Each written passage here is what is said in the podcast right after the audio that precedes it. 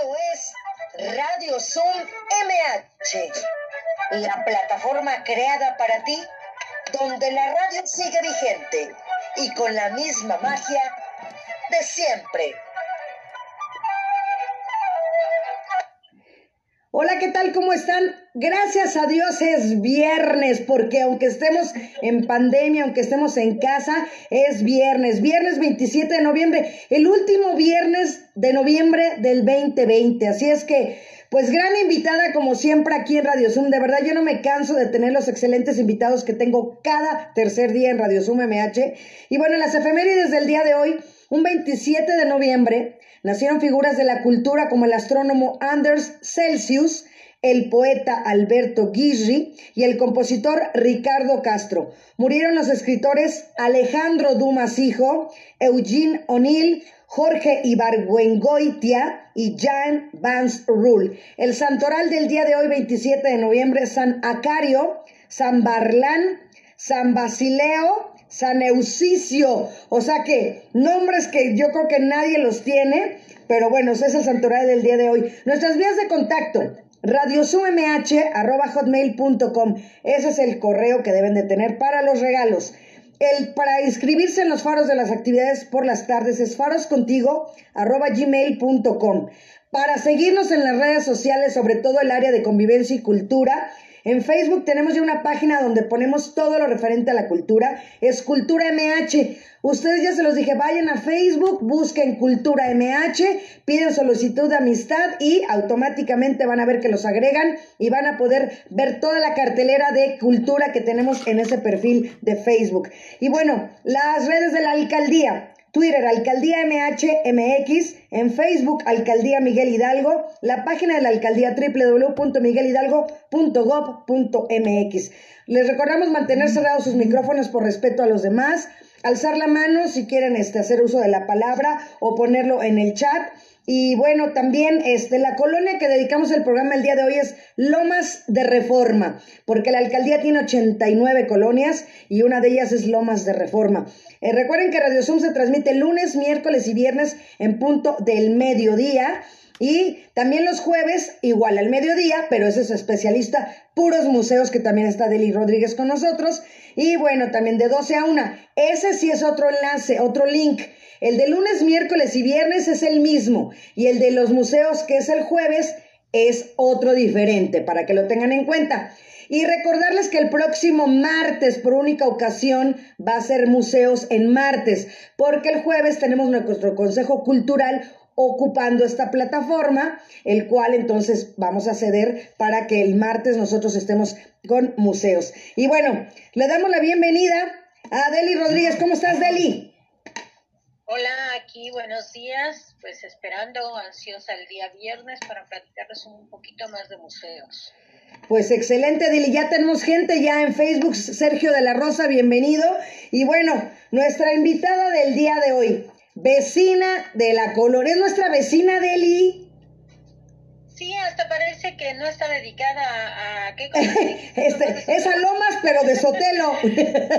no a Lomas de Reforma. Está dedicada a Lomas de Sotelo, porque quiero que sepan que las tres vivimos en Lomas de Sotelo y ha salido al azar el día de hoy. Ajá. que lo hicimos a propósito. No. Exactamente. Eso es lo bonito de las coincidencias, diosidencias, casualidades. Pero déjame mencionar su nombre porque de verdad es una gran pintora y es Azucena Barrios. Hola Azucena, ¿cómo estás? Bienvenida. Hola, buenos días. Buenos días a todos y muchas gracias. Bienvenida, pues déjame leer tu semblanza para que te conozcamos. Y bueno, Azucena del Pilar Barrios Patiño nació un 12 de octubre de 1964 en la Ciudad de México. Es licenciada en comunicación de la Universidad Anáhuac.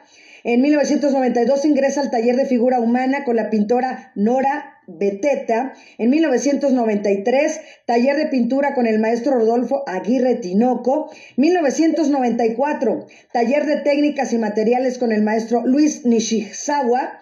94. Mención honorífica, concurso anual de aficionados a la acuarela, Museo de la Acuarela Mexicana. ¿Ya ves, Deli? Ahí también hay museos.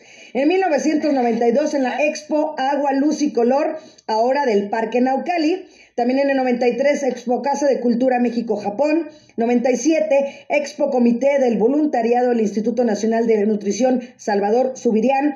En el 99, South of the Border Event Art Gallery of Windsor en Canadá. En el 2002, Paisajes Mexicanos, Servicio de Transporte Eléctrico Mexicano. También en el 2002, Colegio Americano, 33 Feria de Arte. Y en el 2005, presencia del Jardín del Arte, Museo de la Ciudad de México, Azucena Barrios Patiño. Bienvenida, Azucena.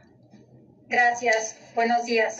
Pues bienvenida, me da gusto que la gente vea que eres vecina, como le digo a Deli, ahora sí, coincidencialmente, las tres somos de Lomas de Sotelo, de la alcaldía Miguel Hidalgo, y aquí en Radio Zoom. Azucena, a mí me gustaría que la gente que nos está viendo le platicaras, porque tú eres una invitada especial igual que todos, pero nosotros al tener la empleadora que la maneja la alcaldía Miguel Hidalgo, pues tú fuiste parte de y me, gustaría que le platicaras a todos esa parte tuya, cómo compaginabas el trabajar el arte junto con la empleadora o la empleadora junto con el arte. Mira, la ventaja que tenemos los que nos dedicamos al arte es que nosotros somos nuestros propios jefes, manejamos nuestros tiempos. Yo trabajo aquí en la casa, en el departamento, eh, tengo mi estudio, entonces yo puedo manejar mis tiempos. Eso me permitió ingresar también a la empleadora. Y este, la empleadora me dio la posibilidad, como te comentaba, de, de que traté un poco más de cerca a muchos de mis vecinos vivir en un lugar como este es, es, vivir como en un pueblo. Todos nos conocemos aunque sea de vista, ¿no? Pero a, a, veces puedes pasar toda la vida aquí y no has tratado de realmente de cerca a las personas, no las conoces. Entonces eso me permitió empezar a tratar mucho más de cerca a vecinos que yo los conocía de vista de toda la vida, porque yo llevo aquí viviendo desde que se fundó este lugar, y, este, y los empecé a conocer más a ellos y a sus hijos. Eh, la ventaja fue esa, que yo trabajando por mi cuenta pude compaginar las dos cosas. Entonces, eso me permitió desenvolverme, seguir haciendo lo mío, porque yo vivo exclusivamente de la pintura, cuando de seguir haciendo lo mío y compaginar con las actividades de la empleadora. Y eso es increíble porque a final de cuentas la empleadora eh, pide dos horas diarias de trabajo, ¿no? Mira, sí, sí eran básicamente dos horas. Este, a veces se extendía un poquito más el tiempo porque no puedes controlar todas las situaciones, ¿no? hay, cosas que de repente se dan y, y, no, no las tenías tú en cuenta, ¿no? Pero este pero en general es, eso nos permitió bueno a mí me permitió seguir haciendo mi trabajo principal que es la pintura seguir haciendo mi actividad principal y poder este, hacer las actividades de la empleadora. Así Esa es, la enorme ventaja. Exacto, y un buen programa porque a final de cuentas, sobre todo en esta época de pandemia, yo creo que los que están dentro de la empleadora son de verdad eh, afortunados, yo creo que es la palabra afortunados de poder percibir eh, ese, ese incentivo eh, mensual eh, para que puedan ir sobrellevando la pandemia. Sobre todo en este momento, cuando yo estuve en la empleadora, no había pandemia, ¿no? Pero ahorita con esta situación, yo creo que es todavía más importante, es, tiene una relevancia principal el poder trabajar en la empleadora a pesar de la situación, ¿no? Porque de todos modos hay actividades dentro de la misma empleadora que tú puedes hacer en tu casa. Yo ahorita ya no estoy en el programa, pero me he contactado, he platicado con amistades que sí siguen en la empleadora y, por ejemplo, me dijeron que a raíz de esta situación les, eh, les pidieron que hicieran cubrebocas entonces les llevaban la tela a su departamento, les llevaban todo el material, les daban creo que un molde y les explicaban cómo se hacían y ellos hicieron los cubrebocas en su casa, los hacían todos lo, lo que les pedían, la cantidad que les pedían, y iban creo que a recogérselos a su casa ya terminados, ¿no? Entonces, este, dentro de la situación que ha sido un poco problemática, creo que ha habido muy buena manera de adaptar la situación, eh, los trabajos de la empleadora, ¿no? como en este caso de, hacer los cubrebocas en tu casa, ¿no? Así es, no salir de casa. Nos están escuchando en Canadá, hace, cada vez se, internacionaliza más este programa. Saludos a Diva Milcar, gracias a Div por estar aquí, por escucharme, sabes que te quiero mucho, saludos a todos por casa. Y bueno, también ahorita me acaban, me están mandando un, también un mensajito. ¿Quién creen que de quién es cumpleaños el día de hoy? Bueno, de la cantante y actriz Ariana, Ariana de México, ¿no? Y ella es nuestra invitada de la próxima semana. Entonces, para que no se lo pierdan, aquí tengo así el circulito donde estoy viendo su carita.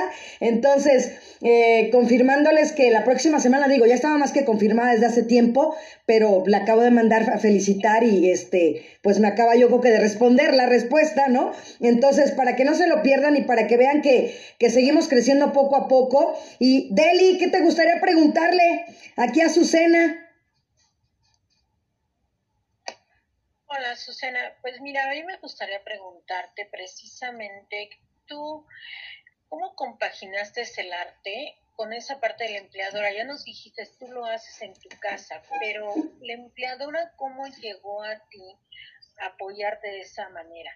Te, te pregunto por qué. Mira, hay muchos empleadores que ahorita están en su casa, ¿sí? Y, por ejemplo, en el caso mío, los que están asignados en mi área de museos hacen todas sus actividades desde casa, visitan museos, visitan zonas arqueológicas, ven, ven Radio Zoom, o sea, son varias actividades, pero nosotros, el área está cuidando y protegiendo su salud, por eso lo hacen de forma virtual. En el caso tuyo, que no fue de forma virtual, eh, ¿Cómo viviste esa parte de la empleadora? Y además quiero que sepas que la alcaldía Miguel Hidalgo es la única de las 16 alcaldías que tiene el programa de la empleadora. Ninguna otra alcaldía lo tiene. Y nada más lo tiene la Miguel Hidalgo. Y hay muchos de Azcapotzalco que a mí inclusive me han dicho, oye, pues como no vivo en Miguel Hidalgo, dice, me gustaría vivir. Eh, en Miguel Hidalgo, ¿no? Eh, por eso te, te pregunto yo esa parte, esa es una. Y la otra pregunta sería, ¿cuál es tu compromiso que asumes al firmar un documento con la empleadora? que lo sabes porque luego hay personas que dicen, bueno, ya lo firmé, ya que me llegue mi dinerito y asunto arreglado. No, yo quiero que veas tú, que, que tú nos expliques cuál fue tu compromiso y cómo fue que esa empleadora llegó a apoyarte. Mira, la empleadora llegó a apoyarme porque, como, como bien tú sabes, las personas que nos, dedicamos a, pintar o a, cualquier rama del arte no tenemos un sueldo fijo, como la mayoría de las personas que trabajan de lunes a viernes, ¿no? Entonces, eh, eh, la empleadora, ese, ese, dinero mensual que nos empezó a dar la empleadora fue, un, fue como un apoyo extra aparte de lo que yo voy logrando con, la venta de mis cuadros, ¿no? Tú nunca sabes cuándo vas a vender un cuadro, ¿no? No es un sueldo mensual fijo como la mayoría de las personas. Entonces, en esos momentos, eh, cuando yo me enteré del programa, porque una amiga me comentó, una vecina de aquí me comentó del programa, entonces yo investigué de lo que se trataba y yo dije, perfecto, eh, puedo compaginar esos horarios que me están pidiendo, ese tiempo que ellos me están pidiendo con mi actividad, lo puedo hacer, puedo hacer las dos cosas al mismo tiempo. Entonces me incorporé y em, el compromiso que tú firmas, yo creo que es como todos los compromisos en la vida. Es más, cualquier compromiso, firmado o no, un compromiso primero tiene que venir de acá, tú te comprometes a algo, a cumplir con algo. Si no, no vayas, mejor no te presentes. Entonces, cuando firmamos el contrato, yo lo leí y yo dije, ok, estoy de acuerdo, yo me estoy comprometiendo, voy a cumplir con los horarios, voy a cumplir con las actividades y ellos van a cumplir con su parte, que esa parte de ese dinero mensual que me dan. Entonces, eh, em, yo creo que ahí eh, lo principal es que tú te des cuenta que forma parte, este compromiso con la empleadora, forma parte de un compromiso no solo con tu, con tu entorno social, tiene que ver con tu vida, con tu, eh, con tu presencia en este mundo, con tu caminar por la vida. A, mí me han acostumbrado, eh, mis padres ya no viven, pero a mí me acostumbraron a que si, si tengo un compromiso ya hecho con quien sea, primero tengo que ser puntual.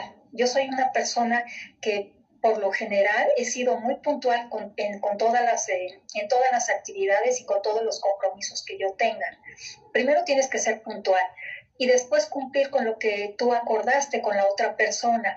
Pero eso forma parte de ti, de tu esencia. Cuando tú vas cumpliendo tus compromisos, tú vas viendo que hay consecuencias. Ajá. Todo lo que hacemos en la vida te genera una consecuencia. Claro. Te guste o no te guste, la vida es así. Tú tomas una decisión con tu libre albedrío, ajá, porque todos tenemos libre albedrío. Entonces, tomas una decisión, tú aceptas, y desde ahí ya, ya, empiezas a generar una consecuencia. Yo el problema que veo a veces con las personas cuando firman un contrato con la empleadora, porque sí lo llegué a ver, ¿eh? firmaban el contrato y ya después como que se hacían un poquito de la vista gorda, sí lo llegué a ver, ¿no? Este, piensan que, que no va a pasar nada, no, sí pasa, sí sucede. El universo, aunque no lo crean, el universo pendiente y sabe lo que tú traes aquí y lo que estás haciendo desde acá y también acá. Esa es una forma de energía que tú estás moviendo desde adentro.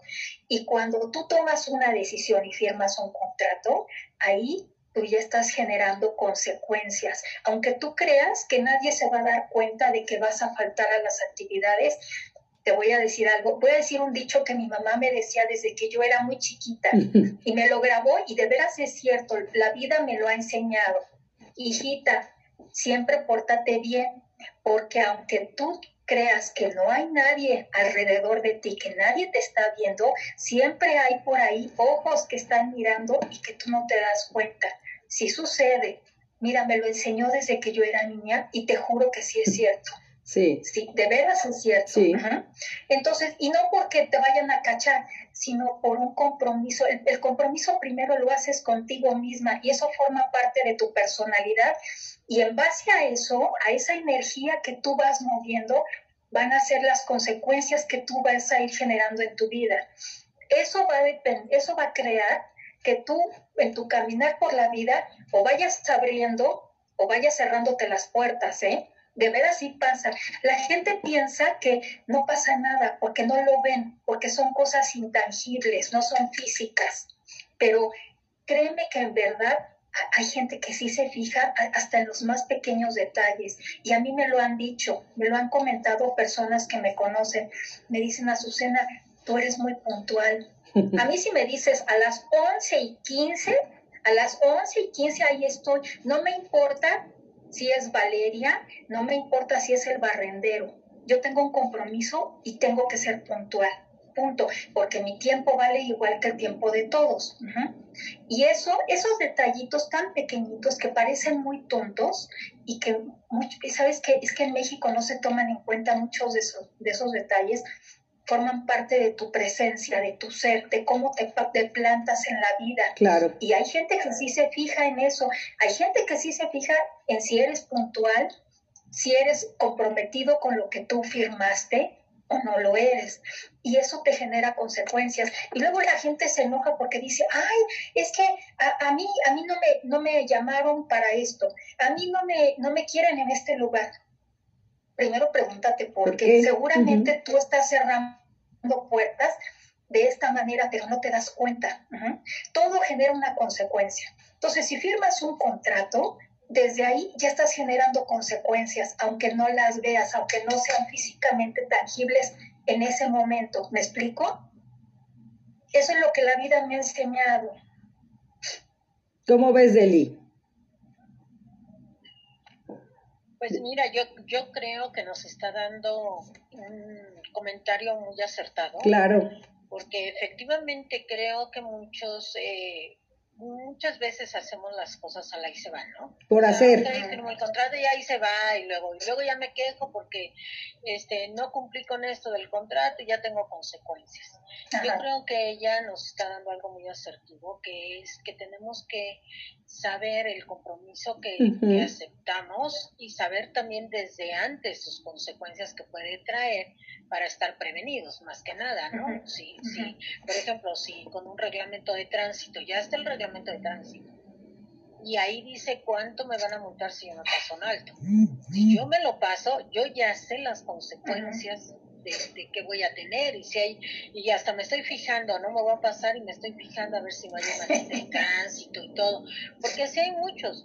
Y este, y si no, por ejemplo, a mí me tocó en un alto donde una vez me tocaban el caso y me tocaban para que yo me lo pasara y decía yo, pero ¿por qué me voy a pasar si tengo el rojo? Claro. Yo me esperé hasta que estaba el verde y pues muchos se enojaron, ¿verdad? Conmigo y, y se acordaron del, con el claxon de mí. Del 10 de mayo. exacto, pero dice uno, exactamente es lo que dice ella, ¿no? Es un compromiso Así que es. vas adquiriendo en la vida y que lo vas aprendiendo en la vida también. La misma vida te va poniendo el camino, Deli. Y la misma vida le va enseñando. Y hablando de vida, Azucena, ¿a qué edad empezaste a pintar? ¿A qué edad comenzaste con esos pininos? Mira, yo pinto desde que era muy niña porque mi papá fue pintor. Él, fue exclusivamente acuarelista. No le interesó otra técnica. su pasión fue la acuarela y se quedó nada más con eso. Entonces yo lo veía pintar desde niña y este y aprendí a pintar. Ya después cuando terminé la carrera y este empecé a hacer mi tesis, de mi carrera de comunicación, él me empezó a enseñar a pintar como para relajarme un poco, porque me metí tanto en los libros que me dijo, ¿sabes qué? Déjame enseñarte a pintar un ratito para que descanses un poco de leer tanto y de tu tesis. Y, este, y lo empecé a acompañar, ya, ya desde niña yo lo acompañaba porque él salía a pintar al campo. Wow. Él pintó mucho paisaje, paisaje de los volcanes, paisajes este, rurales él y Luis Nishizawa se iban juntos a pintar. Por ejemplo, entre los dos compraron una combi y se iban juntos eh, desde la mañana temprano, pintaban en el campo, pintaban este, paisajes de, la zona mucho del Estado de México, por aquí cerca, y en la tarde ya regresaban. Entonces, eh, él me empezó a enseñar a pintar acuarela todo lo que tú vas a ver a continuación de Acuarela, lo aprendí de él, me enseñó todos sus secretos, porque sí tenía secretos, él como muchos pintores, y algunos truquitos, pero básicamente lo que me enseñó mucho es a, conocer el comportamiento de los materiales. Es muy importante que tú conozcas con qué, cómo se comporta el material con el que estás trabajando, porque de eso va a depender tu resultado.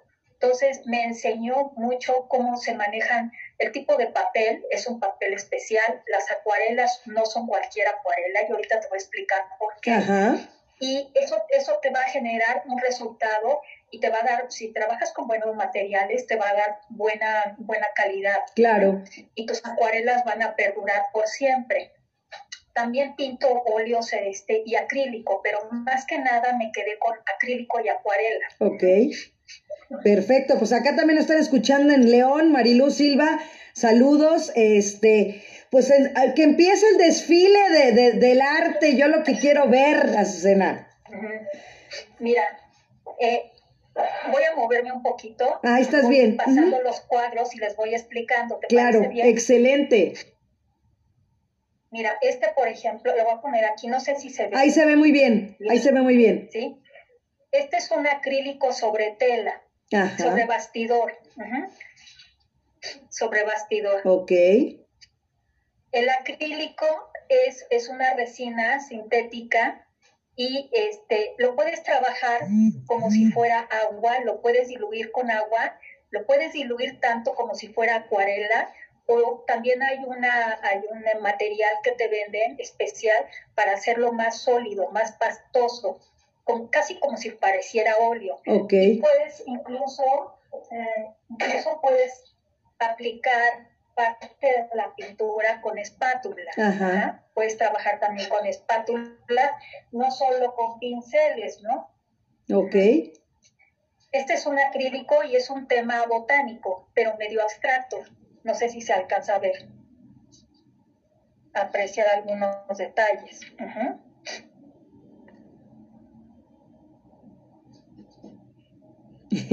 Dice Mariluz Silva, como está en Facebook, que ya se va a meter a, Zoom para ver tus cuadros. Saludos, Oscar Lozano, Angie Iriarte, también nos están escuchando. gracias. O sea que dice, espérenme, espérenme, porque quiero ver las cosas de Azucena. ok.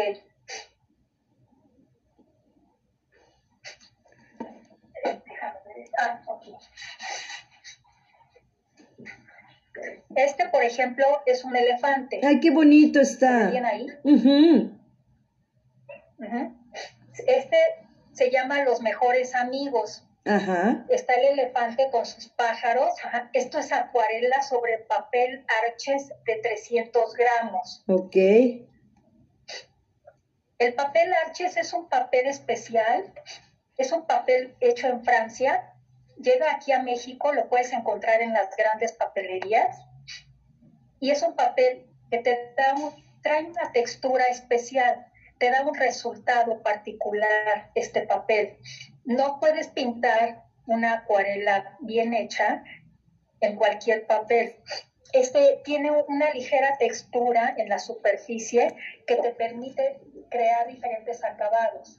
Lo bonito de la acuarela es la transparencia. Tú aplicas el agua, dejas correr el color y lo bonito de la acuarela es que te da unas manchas, a veces aparecen manchas que tú no tenías pensadas. Hay veces que las manchas se crean solas y tú tienes, ahí tú tienes que tener un poco de sensibilidad y mucha, mm, ¿cómo te diré? Eh, escuchar lo que la mancha te está sugiriendo, porque a veces aparecen eh, entre las manchas figuras o formas que tú no tenías pensadas. Por ejemplo, esto de aquí abajo, esto, por ejemplo, empezó a aparecer solo. Yo no lo tenía pensado desde el principio. Las manchas empezaron a correr. Igual aquí en el elefante, algunas manchas empezaron a salir solas. Sí tenía la idea de hacer un elefante, pero las manchas, yo empecé a poner el agua con el color y las manchas me fueron llevando. finalmente creé, o sea, aquí le puse un sol un poco simulado, no sé si se Sí, sí se alcanza a ver. Ajá. Ahora, lo más difícil de la acuarela de esta técnica, y es, es algo de lo más hermoso, es que el blanco, tu luz, es el blanco del papel tú tienes que tener la habilidad suficiente para que cuando tú pones el agua en la superficie y luego colocas el color, sea, o sea, seas tan hábil que el color no invada las partes donde tú quieres que haya luz. Lo bonito de la acuarela es que la luz sea el blanco de tu papel. Pero eso es a veces un poco difícil, ¿no? Pero ahí es donde viene tu habilidad. Ahí es donde viene lo que te decía conocer el material con el que estás trabajando, y, cómo se comporta el papel. Y los secretos de tu papá pueden ser ese tipo de detalles tan, tan pequeños que, pueden ser muy grandes a, la hora de terminar la obra. Sí, por supuesto. Ajá. Entonces, eh, lo, lo hermoso de la acuarela es eso. Te voy a enseñar, mira, mira, eh, la semana pasada estuvo Belmar Ulises, este, que también es pintor y nos escribe aquí en el chat, dice que está muy bonito. Y también te preguntas, ¿en qué te basas para darle nombre a tus obras, Azucena? mira, en general, a, mí eso de ponerle el nombre a los cuadros, no. Yo, eh, pero las personas, fíjate, me baso a veces en el resultado, como aquí que que el elefante tiene a, estos dos pajaritos. Entonces dije, es que, ¿sabes qué? Es que las personas quieren que les pongas un título. Las personas cuando ven un cuadro te dicen, ¿cómo se, ¿Cómo se llama? Ajá. A mí eso de ponerle título a los cuadros no es lo mío, ¿eh? Pero me baso, eh, me baso a veces en, este, en experiencias propias. A mí me gustan mucho los animales y, y, he estudiado mucho este, técnicas de sanación también.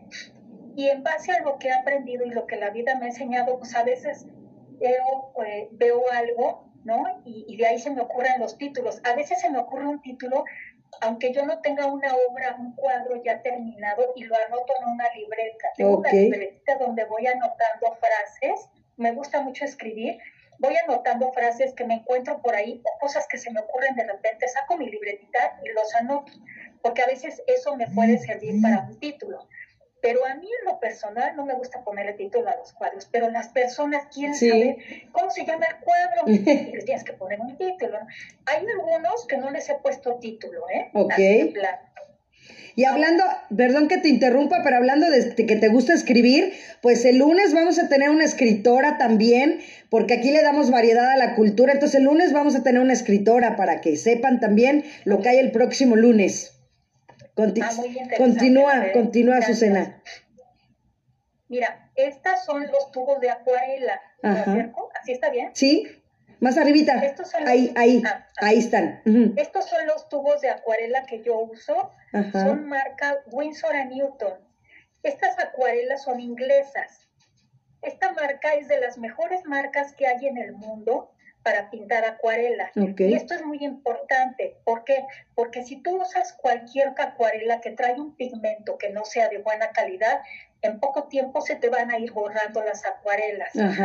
Estas son, son, inglesas, también las venden aquí en México, en las grandes papelerías, ya saben cuál, ¿no? En la papelería más famosa de México. ¿Y, el precio de cuánto estamos hablando cada uno? Uy.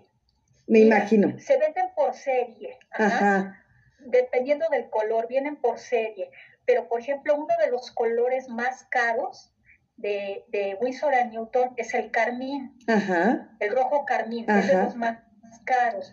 Un tubito de estos, ahorita no sé porque tengo, tengo aquí mi almacén de ¡Qué bueno! ¡Qué bueno! Sí, este, pero ahorita ha de andar, no sé si en los 600 o 700 pesos. ¡Wow! De carmín. Ajá.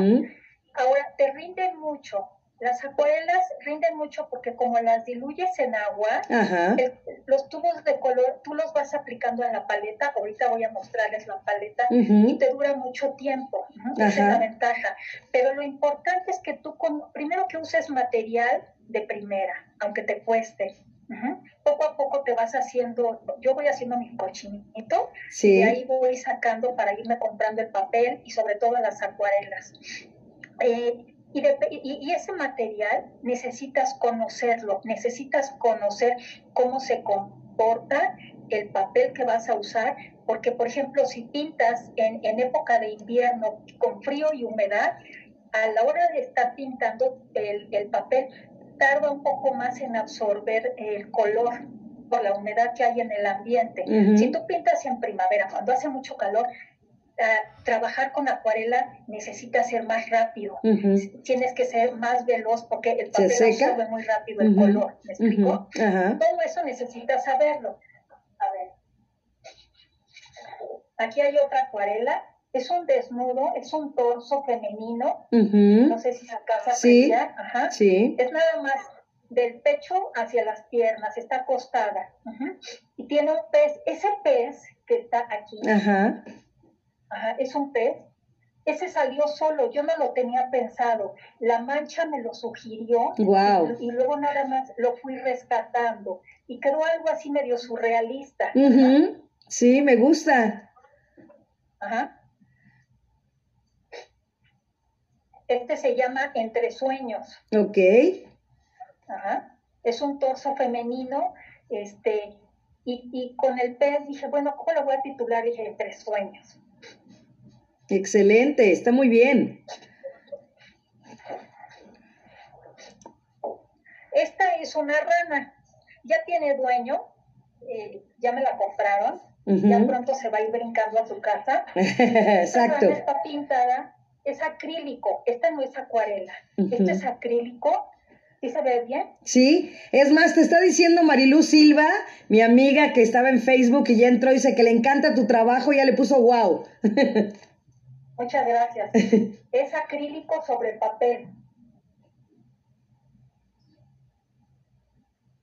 Está muy bonito también. Esta forma de trabajar en acrílico, aquí yo usé mucho espátula, empecé a manchar, usé mucha espátula y ya después fui rescatando la rana. Pero todo el trabajo que le puse a, la rana, todo, todo este trabajo, salió solo, salió de las mismas manchas que me fueron sugiriendo la espátula y el color.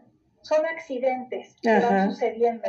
Entonces, hay veces que estos accidentes los puedes aprovechar. no tienes por qué pintar toda la rana verde, ¿no? Ajá. No, y eso es lo increíble, porque a final de cuentas, ¿sabes qué? Siempre lo, lo he dicho yo a Azucena, que tienes que hacer cosas diferentes para poder tener éxito. Si hacemos lo mismo, como todos, como nos lo decía también Mariana Pulido, también pintora que estuvo hace unos días aquí, que la gente se va dando cuenta cuando estás copiando a alguien eh, y no tienes tu propio estilo, ¿no?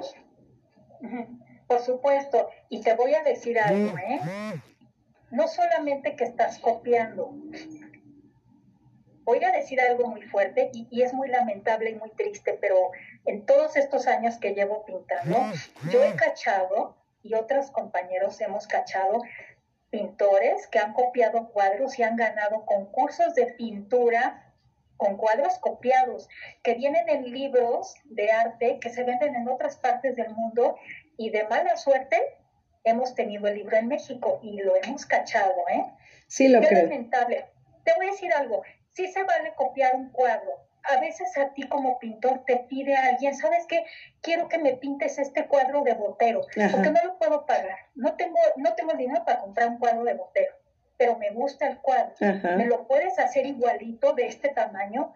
Se puede hacer, ¿eh? Pero tú en el cuadro, abajo de tu firma, le, le pones que es un cuadro copiado del cuadro fulano Claro, tal del maestro. del Botero. original tal. O por, la- Claro, pero por aquello de los derechos de autor. claro, por Sí se supuesto. puede hacer eso, sí se puede hacer, lo que no se vale Es autorías. copiar sí, y, y ganar concursos con cuadros copiados. Qué lamentable, pero sí ha pasado. Claro, así es, Azucena.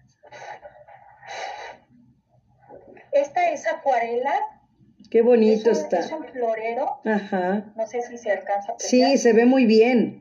Está muy bonito sobre también. papel parches de 300 gramos también. Aquí está, aquí se ve lo que yo te comentaba. Esto, estas luces, esto, esto de acá, es el blanco del papel. Ajá. Ajá. Y eso es lo más difícil, lograr que respetes el blanco del papel porque estás trabajando con mucha agua. Aquí se ve cómo corrió el color. El col tú pones agua y pones el color y se abre el color. Ajá. Lo puedes ver aquí. Ajá. Cómo se abre el color, cómo se corre. Pero aquí la habilidad ya viene para que tú eh, eh, respetes los blancos. La luz es, es el blanco de tu papel. Eso es lo más difícil y lo más hermoso de la acuarela. Sí existe un tubo de color blanco de acuarela, Ajá. eso sí existe, Ajá. sí te lo venden, pero yo ni siquiera lo compro, ¿eh? Una vez me, me, me hicieron una muestra para que yo viera cómo se veía y hace cuenta que se ve como un parche, se ve Ajá. un parche, te brinca y se ve opaco, se ve muy opaco. Y lo bonito de la acuarela además es la transparencia de los colores. Sí, porque se ve la diferencia ahí, Azucena, completamente natural, por así decirlo. No sé cómo podría expresarlo, pero se ve la diferencia. No se ve natural el tono del papel hacia lo demás. Exacto, sí, todo entona. Pero si tú pones el blanco del, del, de acuarela, así, si yo pusiera el blanco aquí, se ve como un manchón, se ve opaco, Una, brinca. una pasta ahí. Sí, ándale, sí. Mm. Eh, eh, Entonces, eso es lo bonito de la acuarela, ajá. Que tú respetes el blanco de tu papel y que puedas manejar al mismo tiempo el, el agua y el color, cómo se va corriendo. Y bueno, también aquí en Facebook ya está escuchándonos el escultor Gustavo Nex, que también va a estar él el próximo mes, también gran invitado. Verán su trabajo también, Azucena. Ok, claro que sí, gracias. Que siga el desfile. Este es un violín. ¡Wow! Aquí se aprecia también, aquí se aprecia también lo que te decía. Ajá. Este es el blanco del papel, Ajá. todo esto. Ajá. Estas manchas, esto también son con efectos y es el blanco del papel. Yo, Ujú. no- yo ni siquiera he comprado el tubo blanco porque no lo necesito. No tiene caso. La luz es el blanco de tu papel. Oye, Azucena, mira, eh, eh, tienes extasiada a Mariluz Silva y ella es bailarina eh, y nos pregunta si no tienes alguna bailarina por ahí. Bailarinas no he hecho ahorita. Bailarina no, pero eh, también las puedo hacer. Ya viste. Como he trabajado el violín, Ajá. con mucha soltura, con mucha agua, sí, también puedo hacerlo. Ajá. Ok, sí, continúa, Azucena, adelante. Que por cierto, el lunes tuvimos al maestro Rolando Morejón con su violín, entonces todo, todo, Lo vi. ¿sí lo viste? Sí, sí lo vi. Qué bueno. toca, me encanta. Sí, increíble. Ujú. Ahora, este es un acrílico sobre papel. Guau. Tiene poco tiempo que lo pinté. Guau. Eh, vi una, vi una, un rostro, una fotografía de una mujer muy joven en, Instagram que te- tiene muchas pecas. Era una mujer con pecas, ¿no? Ajá. muy bonita. Y entonces dije, a ver, yo voy a pintar mi mujer con pecas, ¿no? Mi pecosa personal. Sí, entonces eh, esta fue mi interpretación de mujer con pecas. Está increíble Con el también. papel. Sí se nota la Increíble. diferencia entre el acrílico y la acuarela. La acuarela es más transparente. El acrílico es más opaco, más sólido. Es otro material. Está muy bonito también. Y por ejemplo, a mí que me encanta el morado, toda esa, esa variedad de tonos violetas están increíbles. Ajá, sí.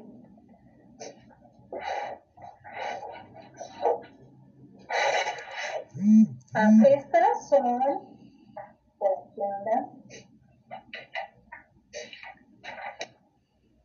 Muchos de los cuadros primero hago el Guau. boceto a lápiz. Ajá. Este es el boceto, vi la imagen de las jirafas y dije, a ver cómo las quiero. Pues este es el boceto a lápiz de las jirafas. Está precioso también. Mira, wow, wow. Y este, este es un acrílico también sobre papel. Está increíble también. Bueno, Marilu está más que... Ya creo que ya se va a venir de León para acá. ¿Verdad que sí, Marilu?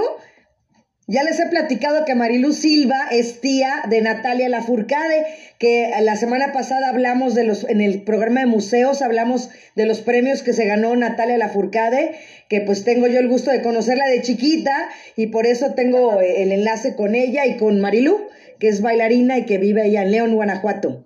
Están increíbles, Azucena.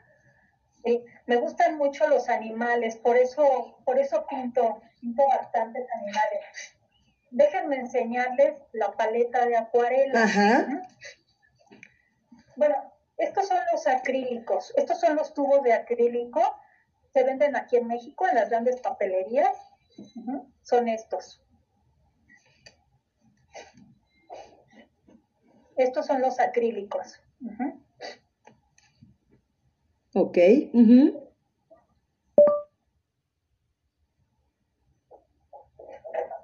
Y veo por ahí que estaba tu gatito por ahí. ¿Te gustan los gatos, verdad? También. Ah, sí. Me están Sí, soplando por ahí.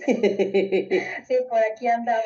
sí. Yo conozco muchos pintores que tienen gatos, ¿eh? Ajá. Hay muchos artistas que tienen gatos. Deli, ¿tú tienes gato o perro? ¿Mande? ¿Tú tienes gato o perro, Deli? Sí. Ah, ¿Deli? Yo tengo dos perritas y tengo una gatita. Ah, pero sí tienes, ¿verdad? De los dos.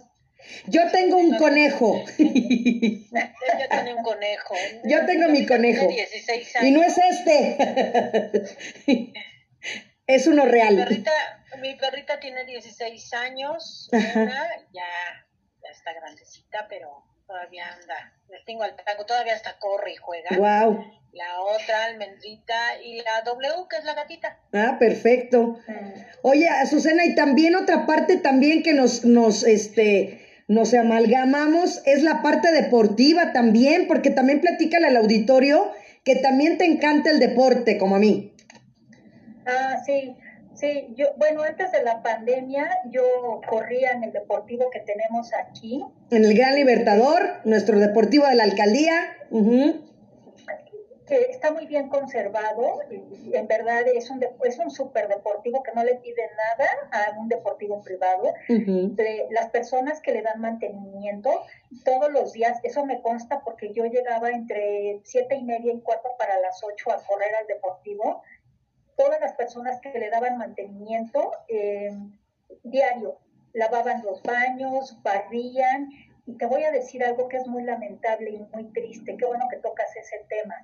Eh, antes de la pandemia, a partir de las 5 o 6 de la tarde, eh, había partidos de fútbol, ya ves que hay tres canchas de fútbol ahí adentro. Bueno, al otro día en la mañana, cuando yo iba al deportivo a correr, yo corría junto con otras cuatro o cinco personas en las mañanas, íbamos a correr entre las tres canchas, nos distribuíamos. Qué lamentable, lo voy a decir, pero de los que jugaron fútbol en, en, la noche o en la tarde anterior, dejaban en todo. Las casetitas, en las casetitas que hay ahí con panca para que se cambien de ropa o, o dejen ahí sus mochilas, yo siempre en las mañanas entrando, lo que veía ahí eran calcetines tirados, envolturas de, envolturas de, de fritanga, chicles pegados ahí en las casetitas o en, el asiento y son los que van a jugar fútbol en las tardes. Qué lamentable, ¿eh? pero qué bueno que tocas el tema, porque si se supone que son adultos, que son personas que les gusta el deporte, ¿por qué dejan esa cantidad de basura en el lugar a donde se les permite ingresar para hacer su deporte? Y volvemos, a, volvemos a lo mismo, Azucena, eh, eso viene desde casa, ¿no? De, tener el, el respeto hacia los demás y bueno, pues Deli nos va a hablar también, aparte de lo del, este, qué museo nos toca hoy, Deli, que lo, lo hicimos la otra vez, platícale a Azucena. El día de hoy nos toca el museo más, uno de los museos más importantes que tenemos en la Ciudad de México, en México y en Latinoamérica. Es el tercero más importante del mundo. A nivel mundial. su rama y, y es el Museo Nacional de Antropología. Así es. Sí, ya está abierto, ya está abierto, ya fue, ya la maestra Consuelo con su servidor fuimos a darle una revisadita, una verificación donde cumple con todas las medidas sanitarias. Hable de lunes, no, de martes a sábado, está abierto, de 11 de la mañana a 5 de la tarde, pero aquí hay un gran pero, decía, decían por ahí, pero es que si antes llegan a los 1500 antes de las 5, pues ya no pueden entrar porque nada más como, recuerden que ahorita por lo de la pandemia se les este, permite nada más un aforo del 30%, entonces ellos nada más tienen que ser 1.500 personas al día, ¿sí? Entonces, si ellos a las 2 de la tarde llegan a las 1.500, pues a esas, a horas ya no alcanzan ¿sí? Este museo se hizo, acaba de cumplir años, el 17 de septiembre de 1964 por el presidente Adolfo López Mateos. Es un museo que cuenta nuestra historia desde la prehistoria hasta los pueblos étnicos, ¿sí? Cuenta con 22 salas, tiene tres este, auditorios, ¿sí? Y hay unas piezas muy importantes que tiene muchos la conocen como el calendario azteca, la mm. piedra del sol. Que hemos platicado que es de mis favoritas, Deli. Sí, está en la sala mexica, exactamente en la parte de abajo, enfrentito, entras y es la última sala del fondo, ahí está, en un lugar esplendoroso, dando la, la bienvenida a esa sala de los mexicas, ahí está la piedra del sol. Yo les tengo un dato curioso que a lo mejor muchos no se han dado cuenta. Entre la moneda de peso, de dos pesos, de cinco pesos y de diez, si ustedes juntan ese circulito que tiene que parece adorno, todo eso forma la piedra del sol. ¿Sí? Para por ahí, para los curiosos cuando, cuando quieran, este, cuando quieran verla. Eh, efectivamente nosotros en, en, los jueves de museos pues vamos a pasar por ahí que hicimos cuando empezó la pandemia una entrevista con el maestro Luis Abel Hernández, que él es historiador del museo, con 36 años de experiencia dentro del museo, y él está en el área de servicios educativos. Nos pasaron por ahí varias cosas, tan varias cosas que les voy a decir. En ese video Pregunten dónde está la única que lo tiene es la maestra consola en su computadora. Es la única porque no lo encontramos. Entonces vamos a ir por él para poderlo pasar en un jueves. Por ahí tuvimos muchas anécdotas. Estábamos en plena eh, pandemia. Estaba haciendo un calorón. pero calorón. ¿Verdad, Marta? Sí, sí, mi cuerpo lo sabe. Sí, el mío también se acuerda muy bien, porque además quiero que sepan, todos conocemos lo que es este el molcajete. Bueno, pues de, más o menos de ese tipo de piedra está la parte de afuera. Exactamente. es el museo. Y entonces, si les estoy yo diciendo que estaba haciendo mucho calor, ¿qué le sucede a la piedra, Martita, cuando pues, hace mucho calor? Pues se pone calientita como para la tortilla. Se pone calientita, calientita, y nosotros nos tenemos que sentar para hacer la entrevista y estar muy monas. Entonces nos dábamos unas quemadas porque lo llevábamos con que, con que tapar. lo bueno es que traía yo mi folder del y yo siempre, si no hubiera tenido mi folder, yo creo que no hubiéramos hecho la grabación, ¿eh? Hicimos el Comaroma y Teatro, ya tenemos oportunidad de que lo vean en los jueves. Les voy a platicar más sobre las piezas que hay, ¿sí? Hay piezas que son las cabezas olmecas, las grandes, las colosales. También esas son originales, ¿eh? o sea, que las piezas que yo les voy a mencionar son piezas originales que se han traído de todos estos de todo este territorio mexicano que tenemos tan vasto en cultura. Recuerden que nosotros antes pues no éramos México, éramos un territorio donde había varias culturas. Es por eso que son tan diversas, ¿sí? Eh, también tenemos esculturas teotihuacanas, tenemos eh, un, este, la tumba de Pacal Maya. Una, bueno, pero no es la original, aclaren. ¿sí? Esa está allá en la pirámide donde se encontró y todo, no se pudo traer.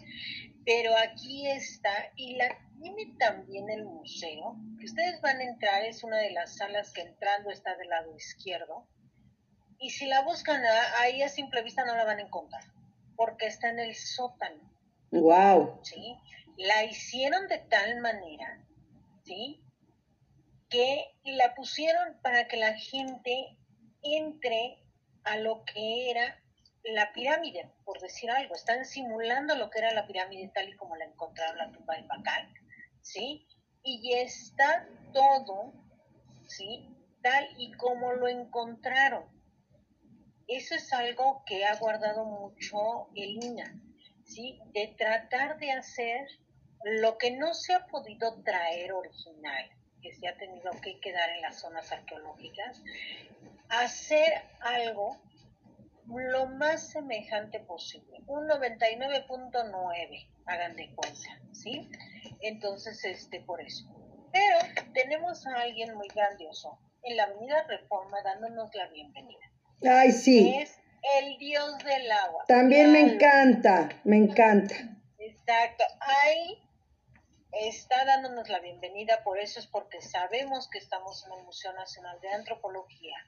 Y además les voy a decir algo, cuando vayan, nunca falta la foto con, el gran Tlaloc, aunque estén las ardillas, ¿eh? no se la tomen por las ardillas porque el Dios se pone celoso, porque siempre la gente busca las ardillitas. No, a él le gusta que lo tomen a él, con su esplendor, con su señorío. con su dimensión. Exacto, así de grande como era, así le gusta, ¿sí? Ahora, tenemos también ofrendas funerarias de Monte Albán, las estelas de Xochicalco también, que están muy, muy bonitas. Y otra pieza mucho que llama la atención es un Atlante de Tula, ¿sí? Ok, también. también está eh, traído desde, desde allá, eh, desde, desde, la zona arqueológica de Tula. También tenemos, eh, les digo, el monolito que custodia este, el museo y que en la parte de arriba, ¿sí? Tenemos los pueblos étnicos. Les digo, este museo cuenta con 22 salas. Cuando vayan, deben de ir. ¿Cuántas son arriba de calma Arriba son, déjame cuento, son 22, abajo tenemos, más o menos arriba son 10. 10, ok. Porque abajo hay 12. Ok, ajá. Entonces sí. Y tenemos tres salas también, bueno, también tiene tres salas para exposiciones temporales. Cuando tiene una, una, exposición, pues ahí. Yo quiero hacerte una pregunta, Deli.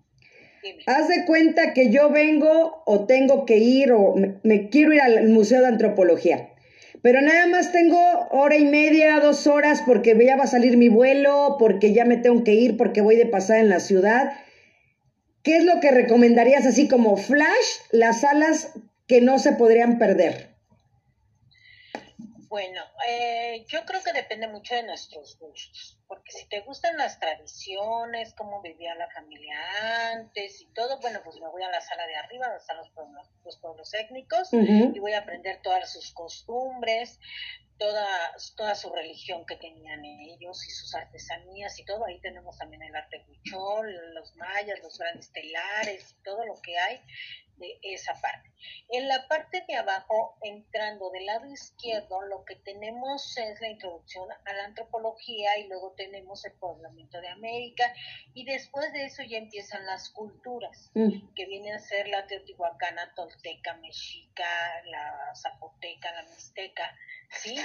Ya de ahí ya es, es cuando vienen y entonces te digo, ya dependería de cuál, porque eh, lo que sí llama mucho la atención es la cultura mexica que está entrando al fondo en la sala del medio. Exactamente ustedes se van después del lago, pasando el lago donde está el gran caracol, que quiero que sepan que ese caracol en febrero toca, porque está colocado de una manera especial para que cuando llegue el viento de febrero o marzo, el caracol solito con ese viento toque. Wow si alguno de ustedes tiene oportunidad de visitarlo en esas fechas, cuando haga mucho viento, que veamos que tenemos el sol aquí en la Ciudad de México, bien bonito y que no hay nubes, que se vean los árboles, visiten el Museo de Antropología. Está tocando solo el caracol. No crean que tiene un disco, no crean que tiene un micrófono, porque se oye en todo el museo. ¿eh? O sea, el, sonido que hace ese caracol es enorme. Bueno, llegamos después del caracol, al frente del caracol está la sala mexica. ¿Sí? Esa cultura llama mucho la atención, yo creo, porque pues todo el mundo la, la, este, pues la relacionamos con la Fundación de México que nos utiliza, ¿sí? Entonces creo yo que por eso llama mucho la atención, pero les digo, tenemos todo tipo de culturas y otra de las cosas, el gran paraguas que tenemos. Exacto. Que tiene También foto obligada ahí, Deli.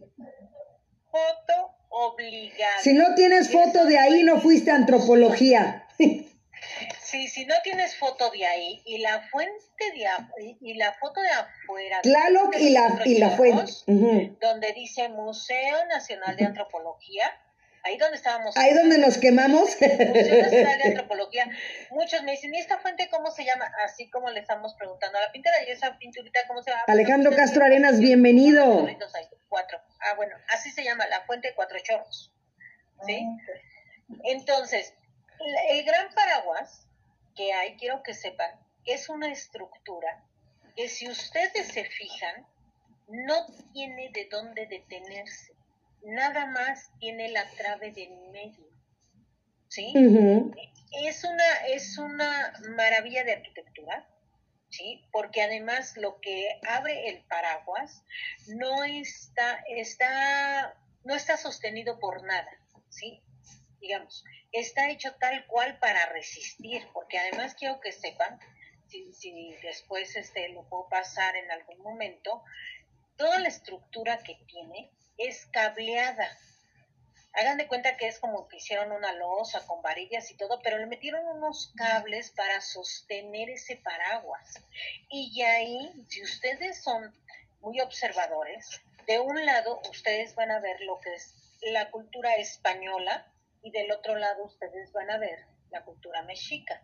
Eso fue lo que se quiso dar ahí a conocer, nuestra gran cultura mexicana cuando resurge. ¿sí? Entonces es por eso. También tenemos a Lucy. Ah, sí. Sí, nos faltaba. También tenemos a Lucy. ¿Te acuerdas de Lucy? Sí, sí. Bien, les voy a platicar un poquito de Lucy. Lucy está en la primer sala entrando a la derecha. ¿Sí? Nuestra buena amiga Lucy. de cuerpo completo, quiero que sepan. Es eh, una de las piezas que se encontró donde eh, lógicamente la restauraron, la, la volvieron a armar y todo, y le pusieron hasta pelo de que cómo se pensó que éramos eh, la prehistoria. Es una changuita y les voy a platicar por qué se llama Lucy. Lucy se llama porque los arqueólogos que la encontraron estaban escuchando a los Beatles.